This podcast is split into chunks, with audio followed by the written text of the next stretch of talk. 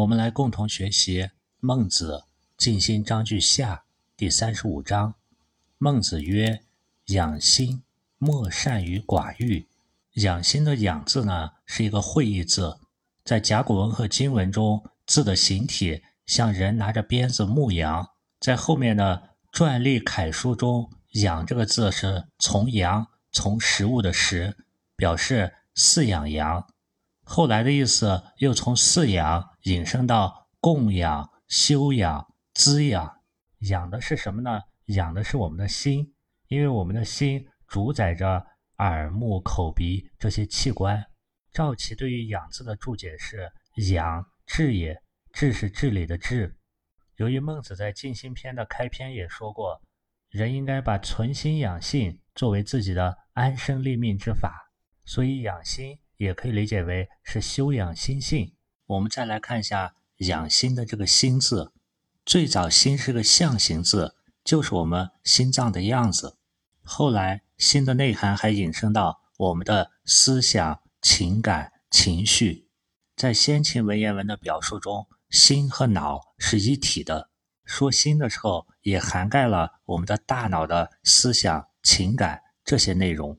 古文中。大脑的功能是包括在心的功能之中的，所以心呢，也往往指中央的主要的部分，比如中心、圆心。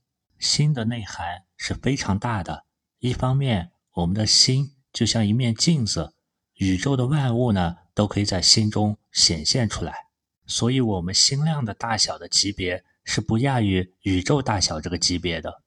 此外，我们的心还包含有自由意识。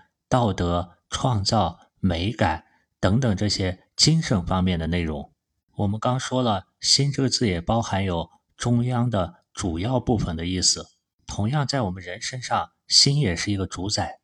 在前面《告子章句上》的第十五章中，孟子就说过：“耳目之官不思而闭于物，物交物则隐之而已矣。”我们的眼、耳、鼻、舌、身这些感官器官。他并没有思考的能力，他们会本能的不停的去追逐色声香味触中那些好的享乐的东西，被物交物牵引不止。心之官则思，思则得之，不思则不得也。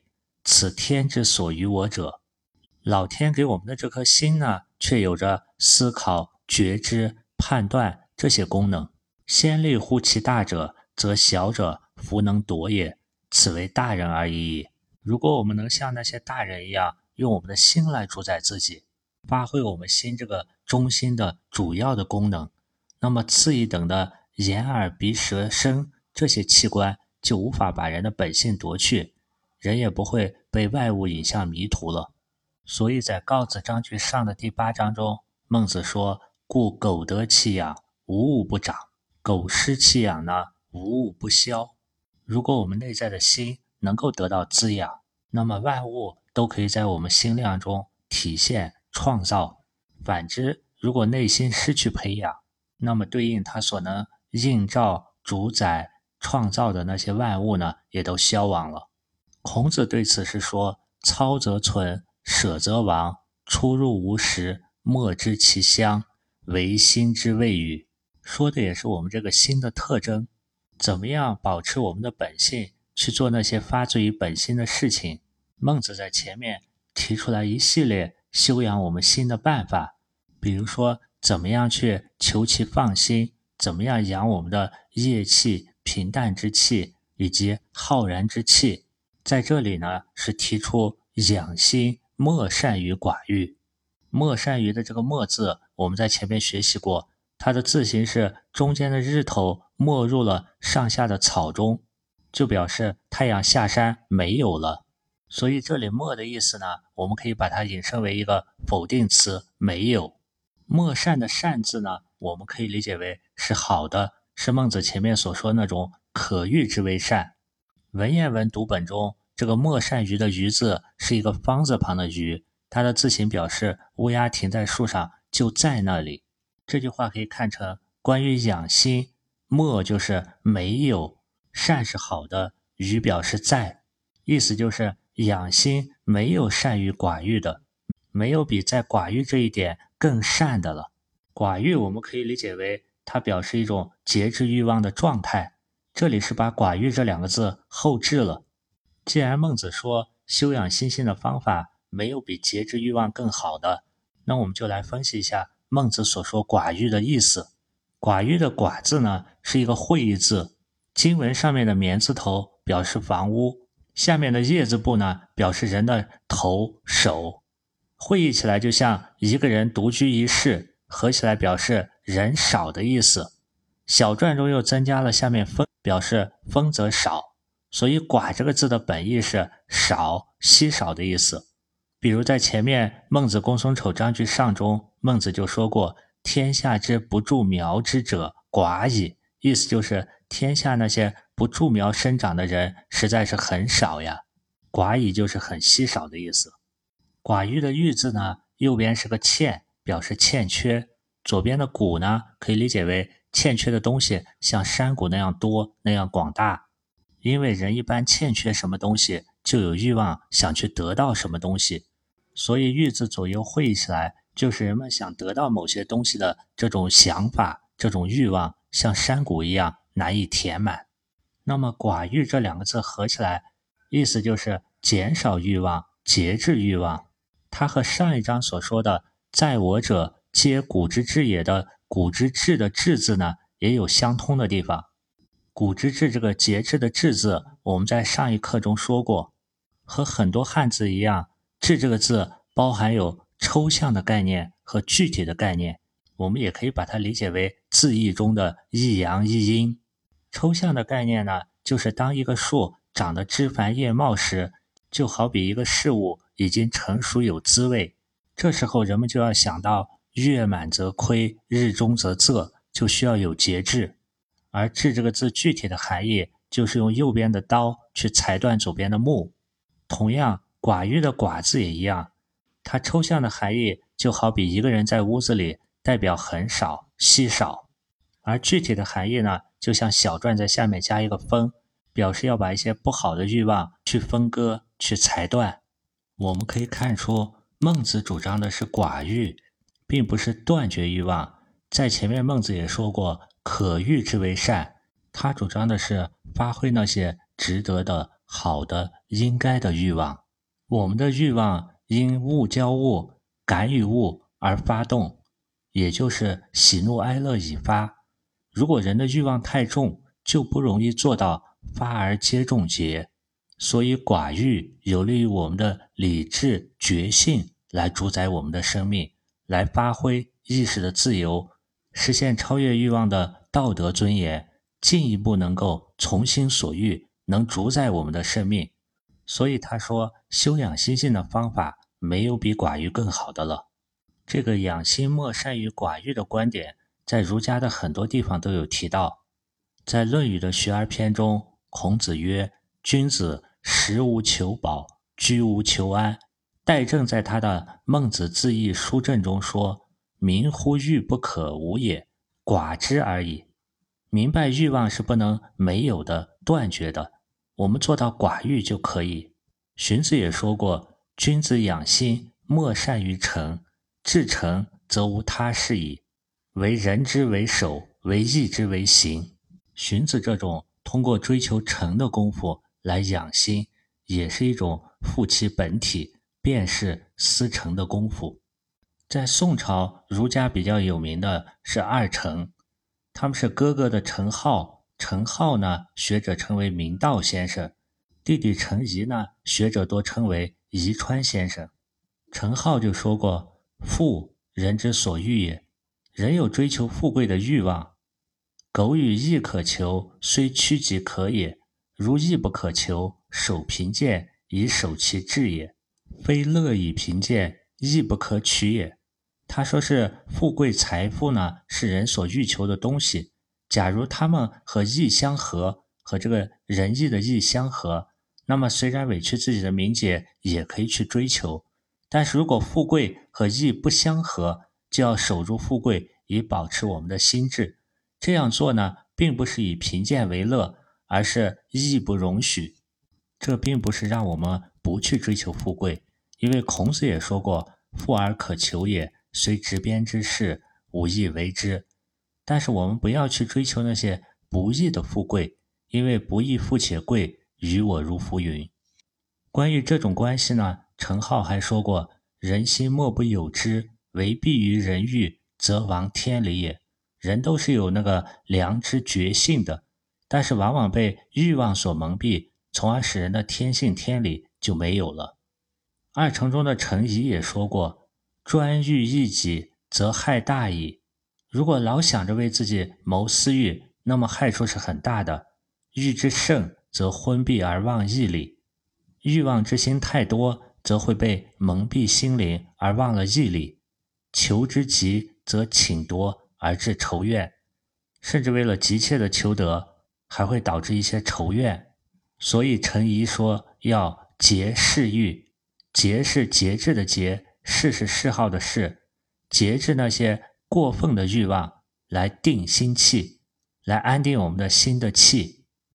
关于欲望呢，道家的庄子主张是色欲深者天机浅，这个在前面我们也讲过。色欲可以理解为深陷于自己的欲海，贪婪无度当中。天机浅呢，就是会失去生命中本有的一些灵性智慧。至于道家中的老子呢，更是主张寡欲。我们比较熟悉的《道德经》中的内容有“常使民无知无欲”以及“虚其心，实其腹”这些等等。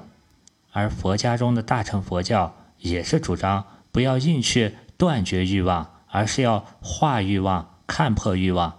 这跟孔子所主张的“从心所欲”有一些类似。对此，我们可以列举明代苍雪禅师的一首诗：“南台静坐一炉香。”终日凝然万虑望，不是悉心除妄想，只缘无事可思量。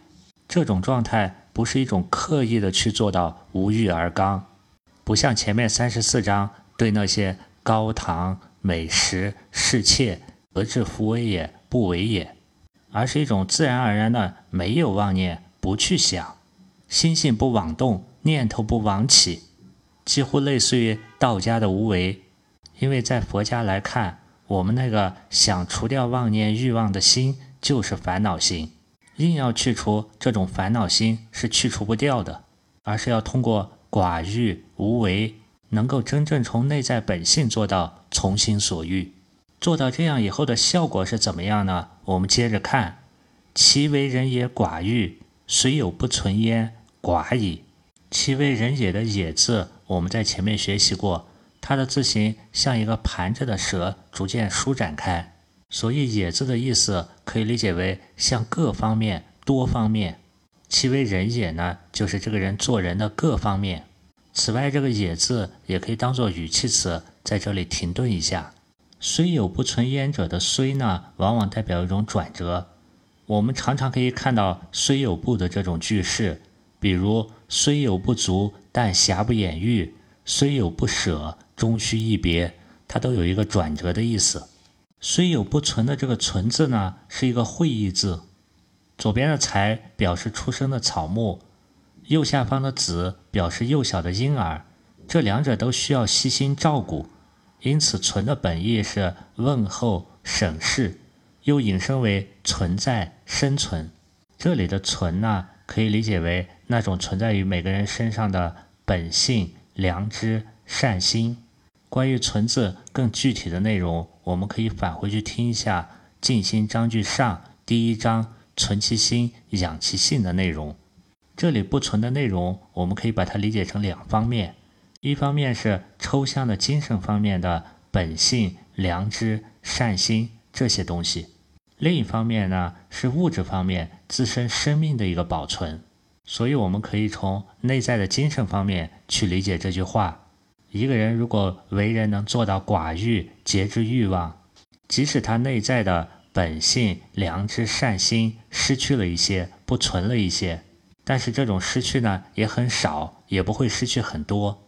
这样的人呢，对外在的欲望是见素抱朴、少思寡欲，但对于内在的精神呢，他要保存的是人的那种本性。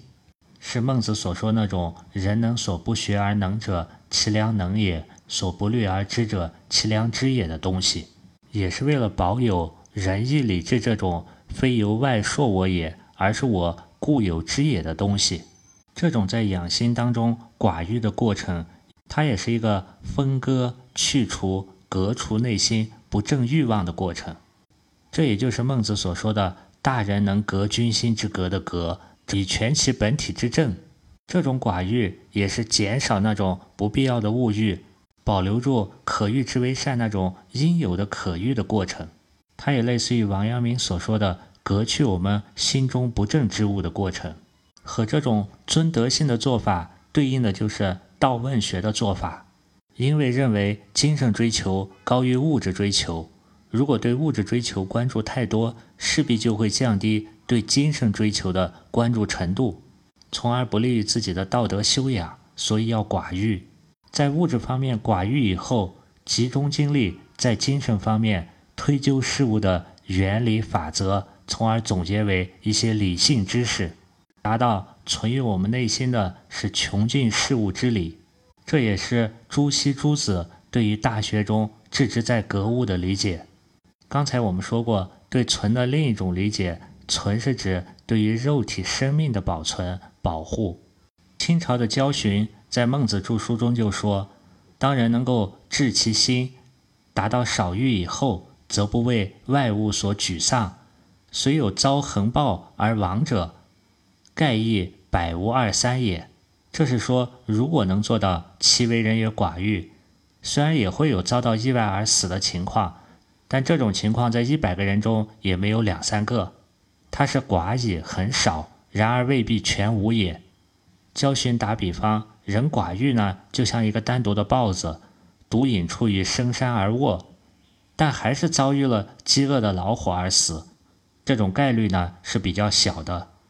相反，其为人也多欲，那么常与外物所鼓丧，经常沦落于外部的欲望，虽兼有不亡其德业于身者，盖亦百无二三也。这其中虽然由于祖上积德能够存其身，但这种概率也是很少的，只是百分之二三而已。在寡欲中去养心的这个过程呢，也是逐渐的从可欲之为善，做到有诸己之为性的过程。慢慢的做到功夫上升，认识到了内在的充实才是一种真正的美。这时候再面对富贵呢，也是处之泰然，安之若素。就像前面进行章句下的第六章中，孟子曰：“顺之泛求如草也，若将终身焉，及其为天子也，披整衣，鼓琴，二女果，若故有之。”因为通过寡欲养心以后。已经能做到面对欲望时心不妄动、不动心，或者如佛家所说，已经能够认识到性空的本质了。但如果这种寡欲是强迫自己去断除欲望，而不是一种返回到本性、让本性自然而然地生发出来的寡欲，这样的寡欲呢，就很容易在后来面对物欲考验的时候失效。这也是孟子所说的“相为生死而不受”。今为公室之美为之，相为生死而不受；今为妻妾之奉为之，为所失穷乏者得我而为之。此之谓失其本心，这样就失去自己本心了。他也是所性不存焉。真正的有存呢，是一种君子所性，虽大行不加焉，虽穷居不损焉，封定故也。它是由外在寡欲的行为转化为内在本性的生发。这种内在的君子所性，是仁义礼智根于心，其声色也。虽然现于面，昂于背，示于四体，四体不言而喻，是一种从内在所存本性的自然而然的生发。这也就是从汤武反之也，转化到了尧舜信者也。否则的话呢，就是后面所说的其为人也多欲，虽有存焉者，寡矣。这两种情况虽有不存焉的情况呢，它是虽然有一些放弃心，但这种放弃心没有收其心，并不是很多，是寡矣。相反，一个人如果其为人也多欲，他为人的欲望很多，那么他的本性良知善心虽然也有所存，但保留留存下来的就寡矣，很稀少。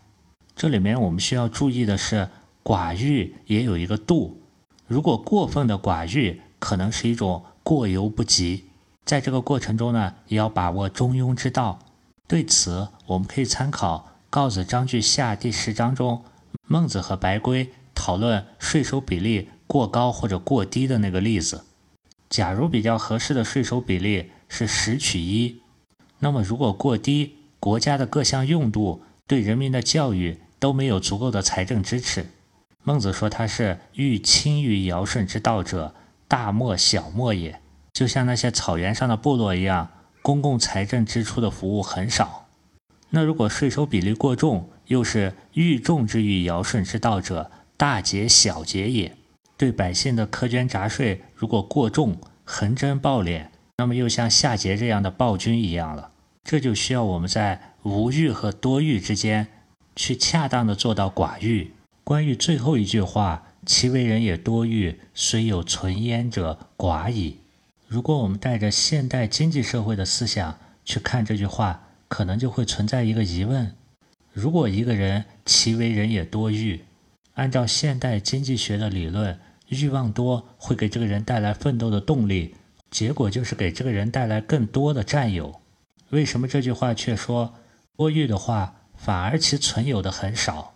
因为在现代经济理论中有一个现代经济人的假设，它是假设。每一个人都追求自身利益的最大化，都是自私的去理智的做有利于自己的利己的事情。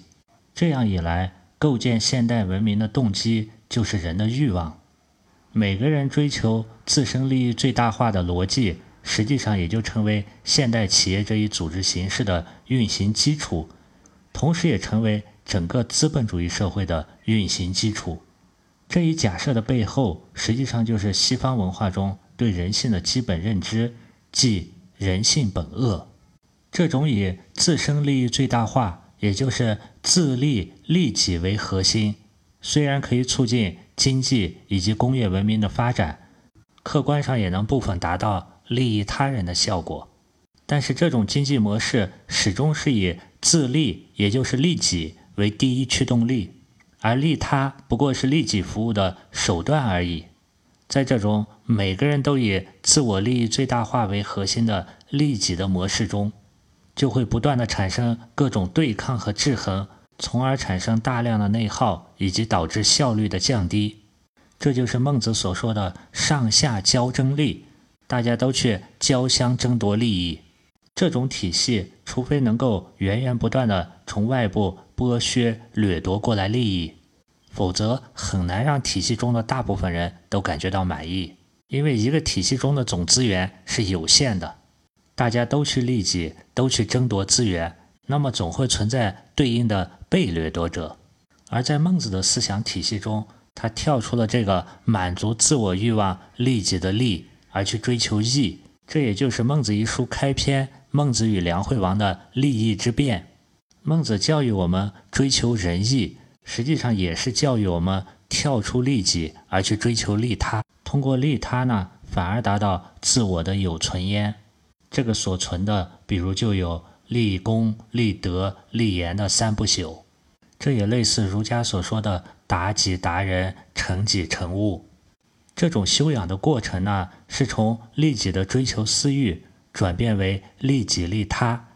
再转变为先利他后利己，这个心路呢，也类似于王阳明的致良知，或者类似于现代提出的全心全意为人民服务，最终达到忘我无我的利他。所以，当我们再去读“其为人也寡欲，虽有不存焉者寡矣；其为人也多欲，虽有存焉者寡矣”，我们就会发现，他跟老子在《道德经》最后一章第八十一章所说的话。也很相似。老子说：“圣人不积，既以为人，己欲有；既以与人，己欲多。天之道，利而不害；圣人之道，为而不争。”道家所提倡的这种清心寡欲，也是不过多的向外占有资源，反而能够达到内存本性。而我们一旦返回到先天本性，它所生发出来的是更多的己欲有，己欲多，最终内在所存有的、外在所存有的反而会更多。这一章是养心莫善于寡欲，而下面第三十六章是曾皙侍羊枣，所以曾子不忍食羊枣。这可能也是怕我们过分的去寡欲，而忽略了亲亲爱人。其实这两个方面呢，也是孔子所提倡儒家的核心概念——仁爱的那个人的两个方面。在《论语》中，孔子谈到仁爱的人有两个明确的说法：一是他对范雉说，人就是爱人，这可以理解成对外的亲亲、爱护他人、利他、达人、成物等等；还有一个就是他对颜渊所说的“克己复礼为仁”，这可以理解为。对内的爱己、成己、达己，用今天的话来说，就是内在成就自己、实现自己、完成自己；而养心莫善于寡欲呢，可以看作是克己复礼为人的一个重要手段。通过寡欲克除自己身上的私欲、缺点等不利于实现人的内容，从而能够更好的对外去亲亲人民、爱物。好，我们看第三十六章内容。曾皙侍羊枣，而曾子不忍食羊枣。这句话里出现的曾皙和后面的曾子，他们的关系是父子关系。在前面《离楼章句上》的第十九章中，孟子也讲述过曾子侍奉曾皙的事迹。他说：“曾子养曾皙，必有酒肉，将彻，必请所与。问有余，必曰有。”可以看出来。曾子对他的父亲曾皙不仅仅是能够做到奉养，而且能做到尊重和尊敬。曾皙呢，叫做曾点，字皙，他是孔子三十多岁第一批开始授徒收的弟子。因为孔子是他的老师长辈，所以在《论语》中直接称呼曾点的名点。而孟子比孔子晚生了一百多年，所以称呼他的前辈曾皙。称呼的是他的字，而不是名。曾皙呢，是鲁国南边武城人，又是曾子曾生的父亲。他和他的儿子曾子呢，同为孔子的弟子。曾皙呢，也是孔门七十二贤之一。在《论语》中最有名的就是《先进篇》的二十五章中，曾皙和子路、冉有、公西华他们几个对老师孔子各言其志向的事迹。当其他弟子各言其志，说他们的志向的时候，曾皙却是在旁边演奏乐器，在鼓瑟。他舍色而坐以后，说他的志向跟前面那三位不一样。孔子说：“何伤乎？让他也说一说。”他说他的志向是：暮春者，春服既成，冠者五六人，童子六七人，咏乎沂，风乎舞雩，咏而归。他的志向是一幅图画，在暮春时节，大家换上春服，和五六位志同道合的成年人，带上六七个少年，去到沂水里洗洗澡，在舞鱼台上吹吹风，然后唱着歌而归。孔子听以后颇为叹赏，说自己的志向呢，也是无与点也，与此相似。这可以看出来，曾皙的个性是那种洒脱高雅。卓而不群，在下一章中，孟子也说到，孔子把曾皙归为狂士这一类人。孔子认为曾皙是有进取心的狂放之士。我们再来看一下“曾皙侍羊枣”的这个“侍”字，“是”在前面学习过，它是一个会意字。左边的口呢，表示人的食欲，表示“侍”这个字跟人的食欲欲望有关。“侍”字右边的部分念作“齐”。一般老人六十岁就叫做齐。从右边“齐”这个字形上来分析，它的中间和上面部分构成一个老人的“老”字，可以理解为代表老习惯；而中间部分跟下面构成一个圣旨的“旨”字，旨酒的“旨”字。旨的字形呢，是用上面的勺把美味舀入下面的口中去品尝，所以旨可以理解为喜欢美味。合起来右边的“齐”呢？可以理解为喜欢美的味道的这种老习惯，加上左边的口呢，就是一些习惯性的口的嗜好，同时右半部分的这个“其”字呢，还兼着表音的用处。我们再来看一下“羊枣”的这个“枣”字，“枣”是一个会意字，繁体字的“枣”呢是上下两个刺字，“刺”这个字代表木芒、木刺。枣树的特征是多刺，所以“枣”这个字的本意指的是枣树。那么什么是羊枣呢？它有几种不同的解释。按《说文》来说，大枣的枣也称为羊枣也。按《尔雅》来说，枣有十一种名字，羊枣是其一。另外还有一种果实是君千子的果实，它是长的椭圆形，出生的时候颜色是黄的，熟了以后是黑色，好似羊屎，俗称羊屎枣。此外，对于羊枣呢，还有一种解释，人们管羊身体里的结石叫做羊宝。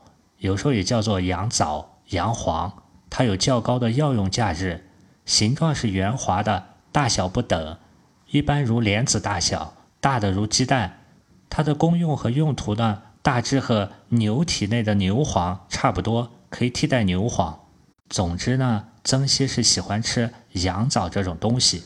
从介绍曾皙这个人以及曾皙嗜羊枣这件事情，虽然孟子在前一章提出养心。莫善于寡欲，但是就算是孔子，也在《论语》中赞扬了曾皙讲自己志向时候的那种发乎本性的以水之乐。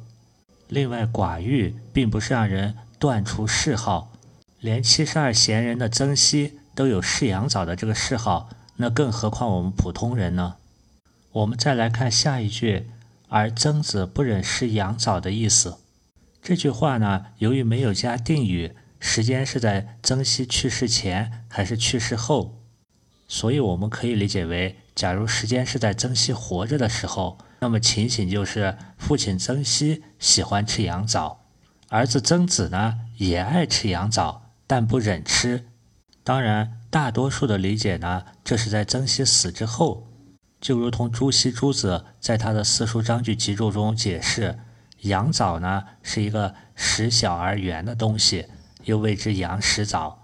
曾子因为父亲嗜之，喜欢吃，所以父没之后，父亲死了以后，食必思亲。如果吃这个呢，就会睹物思人，想起自己的父亲，故不忍食也。所以不忍食羊枣。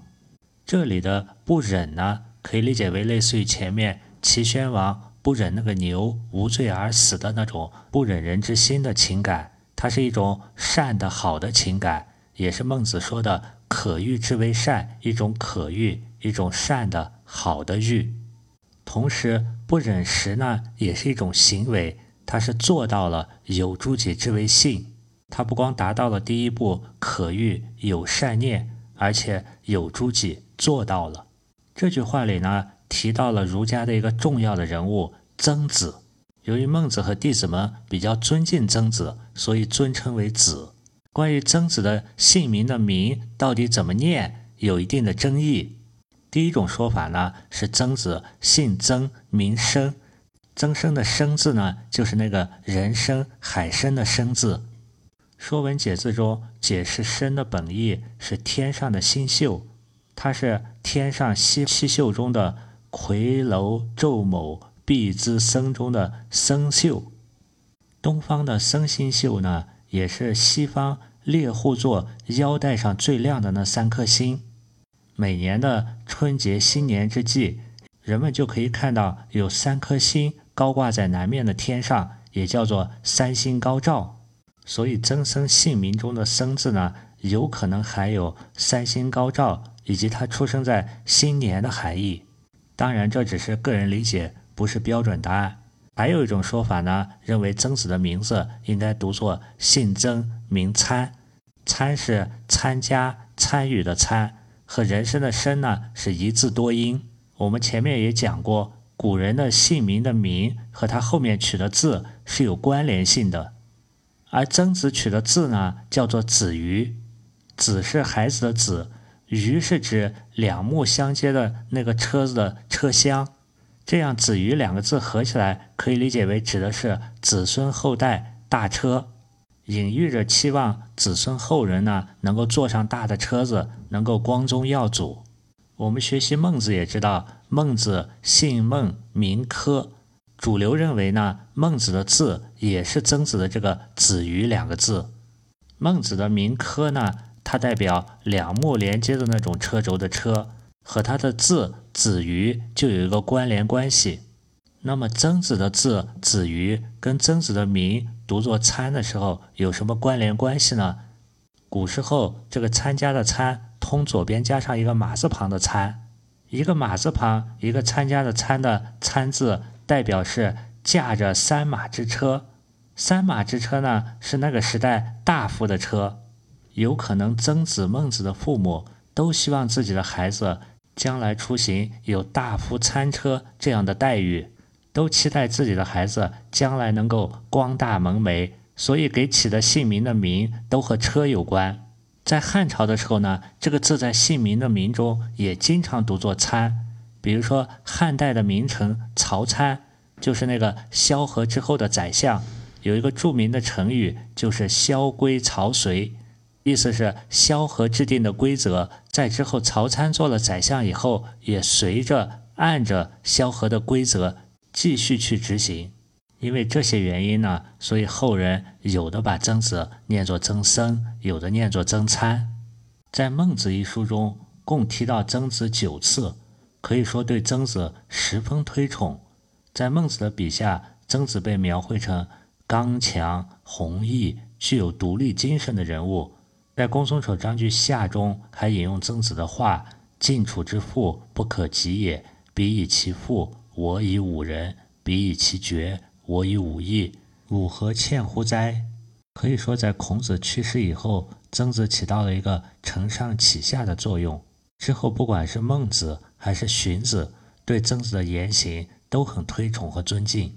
那韩愈呢，勾勒出曾子传子思，子思传孟子这一体系。他说：“孟轲师子思，子思之学盖出曾子。”再到了宋代，我们提过的程颐、程颢兄弟那时候，在韩愈认识的基础上，进而提出了曾子传孔子之道的观点，说孔子墨。曾子之道日益光大，孔子墨传孔子之道者，曾子而已。曾子传之子思，子思又传之孟子。曾子学说有什么特点呢？他对孝的看重处处可见。比如他曾说到：“君子立孝，其中之用，礼之贵。”曾子还说到：“孝有三，大孝尊亲，其次不辱，其下能养。”除了《大代礼记》中的这些记录。曾子在《论语子张篇》中还说过：“吾闻诸夫子，人未有自治者也，必也，亲丧乎？”这是曾子听老师说，人在痛失亲人的时候，自然而然的会真情流露。子张篇中，曾子还说过：“吾闻诸夫子，孟庄子之孝也，其他可能也；其不改父之臣与父之政，其难能也。”曾子听老师说孟庄子的孝，其他方面呢，别人也能做到，但是他不改换父亲旧的臣子和父亲的政治措施，这是别人难以做到的。在行为上，关于曾子孝顺父母的事迹也记载的很多，甚至由于他过于不忤逆父亲的责打，孔子在《论语》中都建议他要大杖走，小杖受。但曾子的孝道呢，始终是在长辈活的时候孝敬奉养长辈作为重点，并不是死后葬礼上哭做样子给别人看。就像三十三章所说：“哭死而哀，非为生者也。”在曾点死后，以孝著称的曾子为其举行了简单的丧礼，被后来的历代呢奉为厚养而薄葬的典范。这种实际上真正做到了《论语·学而篇》中所说的“慎终追远，明德归厚矣”。他追求的是一种实质，而不是形式。介绍完这些背景，我们接着看公孙丑的提问。公孙丑问曰：“脍炙与羊枣，孰美？”脍炙的脍呢，指的是把肉切得很细，用来烹蒸的一种做法。脍是个形声字，左边的形代表肉。右边的块呢，除了表声，它的字形呢还像一个蒸笼，最下面是蒸锅，中间是笼屉，上面是盖子。脍炙的炙这个字呢是个会意字，上面是肉，下面是火，合起来呢会意为用火烤的肉。快和质呢，都是人们爱吃的食物，指人人都爱吃的美食。而羊枣呢，我们在前面说过，它是比较独特的一种小众食物。公孙丑就是问脍炙人口的这种脍和炙和羊枣来比较，哪一个更好吃，哪一个是美味？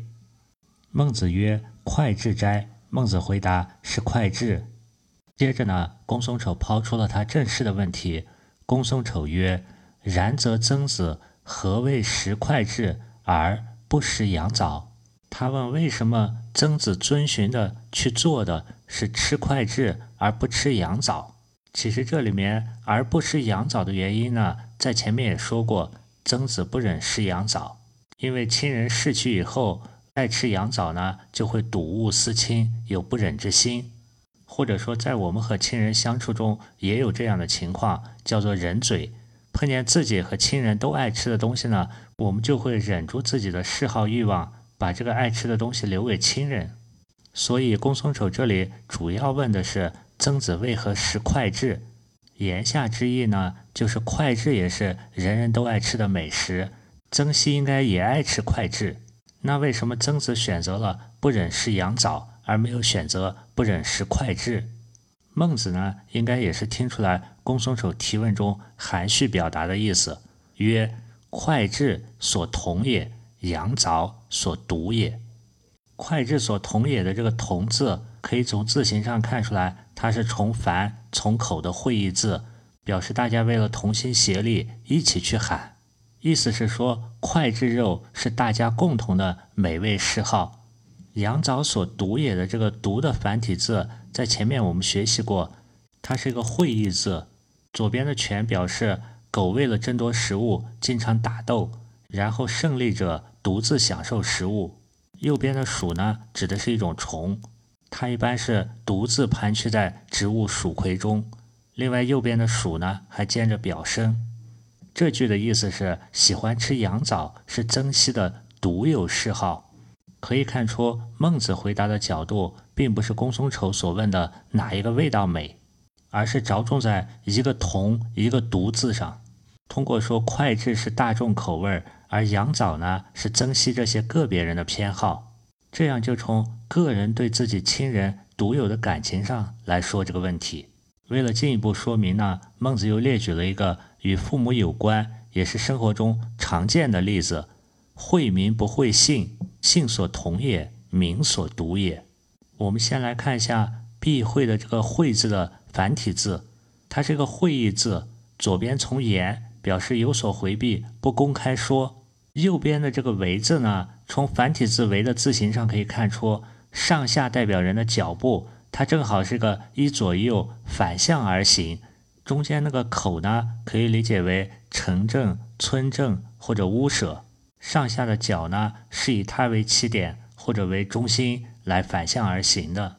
同时，右边的“为”还兼着表声，所以“会”这个字的意思是回避某些事情。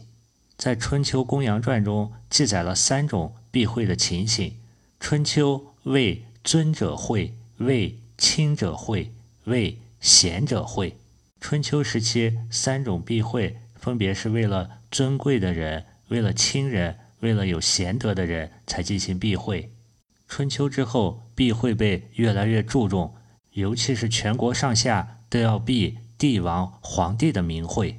这里这个“惠民不惠姓”的“名”呢，在《说文解字》中给的解释是从口从夕，上面夕阳的夕呢，代表昏暗明也幽冥，所以“明”的本意是表示夜晚不能相见，以口自明之意。意思就是晚上遇见了人，因为互相看不见，自己称呼自己来告诉对方。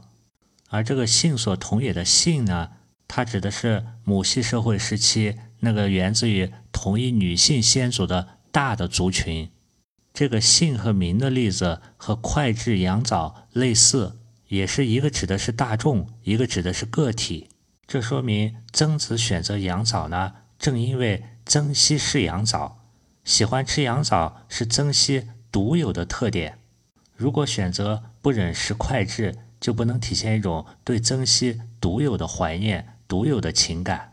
如果选择一种大众美食，为了纪念亲人而不去吃，这样可能会引起更多人的关注。这就有点类似于在丧事的时候给活人做样子去哭，为了吸引眼球，而不是真正为死者悲哀。所以曾子选择比较少见的羊枣不忍食，体现出避讳在独自而人不知，是发自于自己内心的行为，而不是做给他人看的。这样就和惠民不惠信一样，不会过多的碍事，也不会妨碍公众。同样，在自我修养中，如果过分的偏执，那么偏信能量呢就会过分，也不容易提升。第三十六章里，从不忍之心到选择了不忍食羊枣，然后没有进一步选择连快炙也不食，也就是采用了一种类似于惠民不惠信的适宜的做法。这其中体现了儒家的智慧。这个过程呢，也是从最早的仁爱的仁。不忍之心，到遵循这个理，天理人性，然后再到采取适宜的、合适的义，用智慧的智呢来平衡这一切，最终又回归到仁爱的人。这种仁礼义智的循环，也类似于春夏秋冬的循环。相关内容呢，我们在前面公孙丑章句的四心中也讲过。可以说，曾子的这种做法呢。既不是爱亲人的仁爱之心，又没有过分的去哗众取宠，这就体现了一种中庸中道。在下一章中，孟子就说：“孔子不得中道而与之。”但在本章中却列举了曾子的事例。曾子可以说既将孝道付诸行为，又没有做的那样夸张。后世的王阳明评价曾子是一个具有忠行禀赋的人。所以曾子能够领悟圣人之道，而《孟子》一书呢，把曾子的事迹编排在这个位置。等我们再去学习下一章的狂、捐、中道，其中的意思呢，就不言而喻了。如果我们再把这一章最后所说的“性所同也，民所独也”和前两章所说的要克制欲望、坚持道义结合起来看呢，也可以理解为大家所共用的这个性呢，就类似于物欲。而个人专用的名呢，类似于每个人不同的操守。君子面对社会上的欲望，面对大家都喜欢的快智，是保持一种和而不同的态度。在君子看来呢，道义或者说古之治是事物中值得去追求的，但这未必就是大家所喜爱的。就如同前面列举的羊枣和快智，大家都喜欢快智。但未必对君子来说，快智是最好的。那么，同样同姓的每一个人呢，都有一样的姓，却有各自不同的名，就像每个人的个性也不同。孟子主张君子求同存异，就如同避讳一样，惠民不惠姓，尊重每个人个人的特点。也正是因为君子追求和而不同，追求独有之道义，因而君子也很容易被统治阶层。被那些追求欲望的人们所排斥，就像这个例子中的快智所同也。大部分的人呢，还是喜欢快智这种能满足人口的欲望的美食。孟子在回答快智与羊枣孰美，也特地在快智后面加了个斋。斋这个字我们前面学习过，它代表大家异口同声一起说。那么追求阳早所独也，就可以理解为是君子追求的那种。特有的情感、精神、道德方面的东西。当君子追求这些，感觉到不得中道而行，不得中道而与之，就会如同下一章孔子在陈国叹息：“何归乎来？”好了，我们这次的内容就是这样。